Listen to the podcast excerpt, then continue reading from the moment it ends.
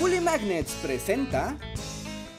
Cuando Hernán Cortés llegó a las costas de Veracruz, el emperador Moctezuma le envió cientos de regalos como parte de una ofrenda llena de significados y rituales. Entre esos regalos había lo que los mexicas consideraban un objeto sagrado, un espejo.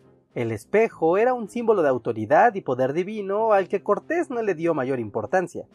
Sin embargo, al tener un mayor acercamiento con los pueblos indígenas, se dio cuenta de la importancia que ellos le daban al pequeño objeto de cristal que consultaba de vez en cuando durante su viaje hacia Tenochtitlán. Pero lo que consultaba Cortés no era ningún espejo sagrado, sino una brújula con cubierta de cristal. Un objeto increíble para los nativos americanos que Cortés supo aprovechar astutamente para ganarse su confianza. Tan es así que Cortés utilizó la brújula como justificación al momento de mandar ahorcar al emperador Cuauhtémoc. Venga amigos, no se enojen, que la brújula mágica me lo dijo. Y aunque esta es una curiosa anécdota sobre la historia de la conquista de México, bien nos deja ver lo sorprendente que era la brújula para los indígenas, a la vez que nos deja ver lo indispensable que era la brújula para los conquistadores al momento de explorar los inhóspitos territorios mexicanos.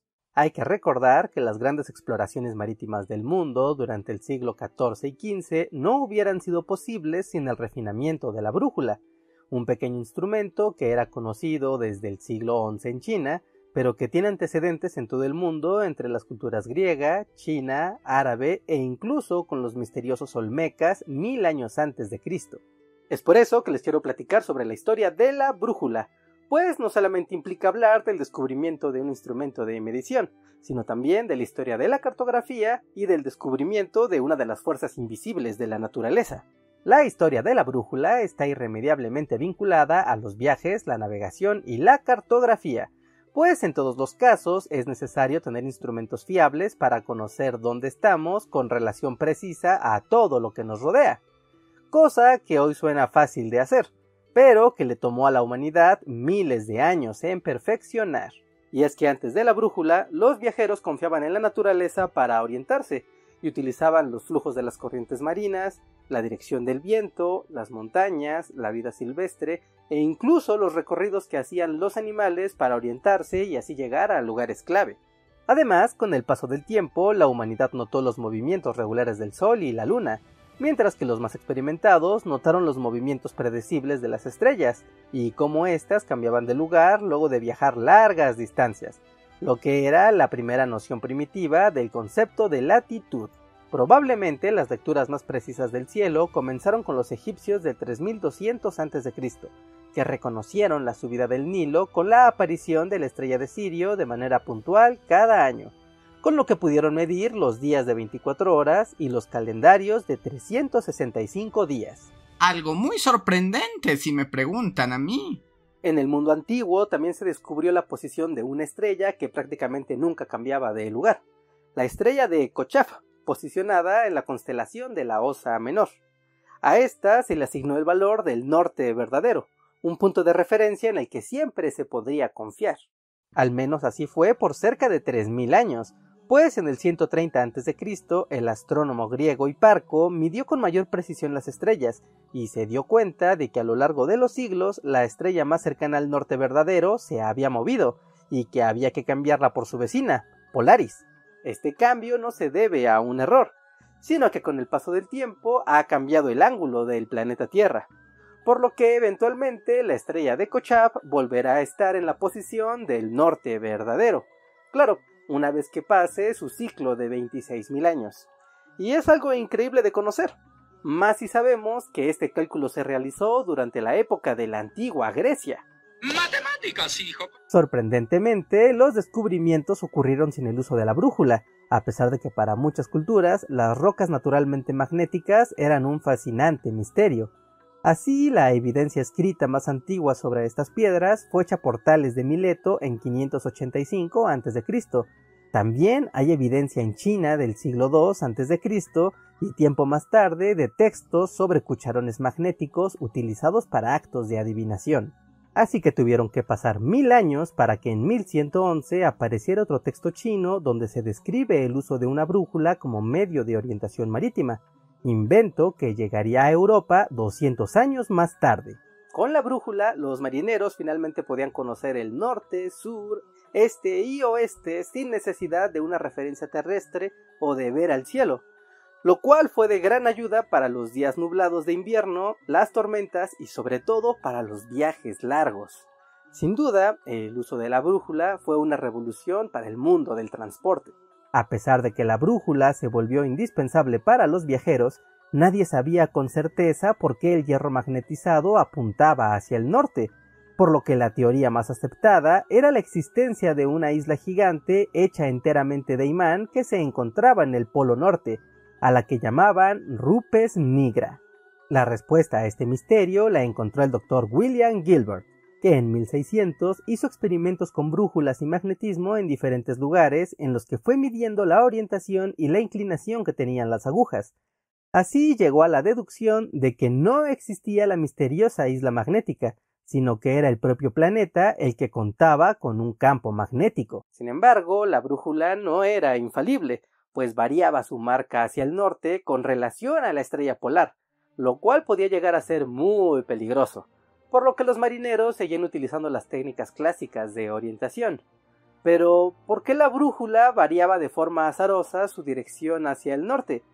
Bueno, ese fue uno de los grandes misterios del mundo de la navegación por muchos años. En 1698, la reina María II de Inglaterra financió lo que sería la solución a ese problema, con una increíble expedición que debería crear una carta de declinación magnética en una vasta área del Océano Atlántico, y con ello resolver el problema de la variación en la longitud.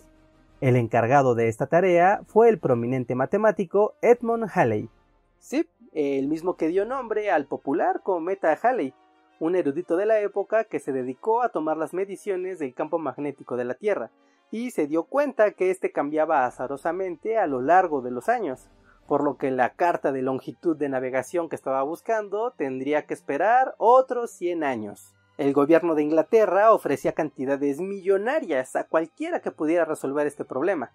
Y es que no solamente se trataba de un gran avance científico o de resolver una tarea increíblemente complicada, sino que aquel que tuviera esta respuesta tendría la llave para dominar los mares y los mapas de todo el mundo. Las respuestas a este problema llegaron durante el siglo XVIII, cuando el clérigo Nabil Maskelin registró con exactitud las posiciones relativas del Sol, la Luna, los planetas y varias estrellas, todas vistas desde Greenwich, Inglaterra, con lo que a partir de 1767 se crearía un documento con actualizaciones anuales que serviría como almanaque náutico. Con la posición de los astros y tomando como referencia la ciudad de Greenwich, era posible calcular la distancia entre dos puntos con la ayuda de un reloj.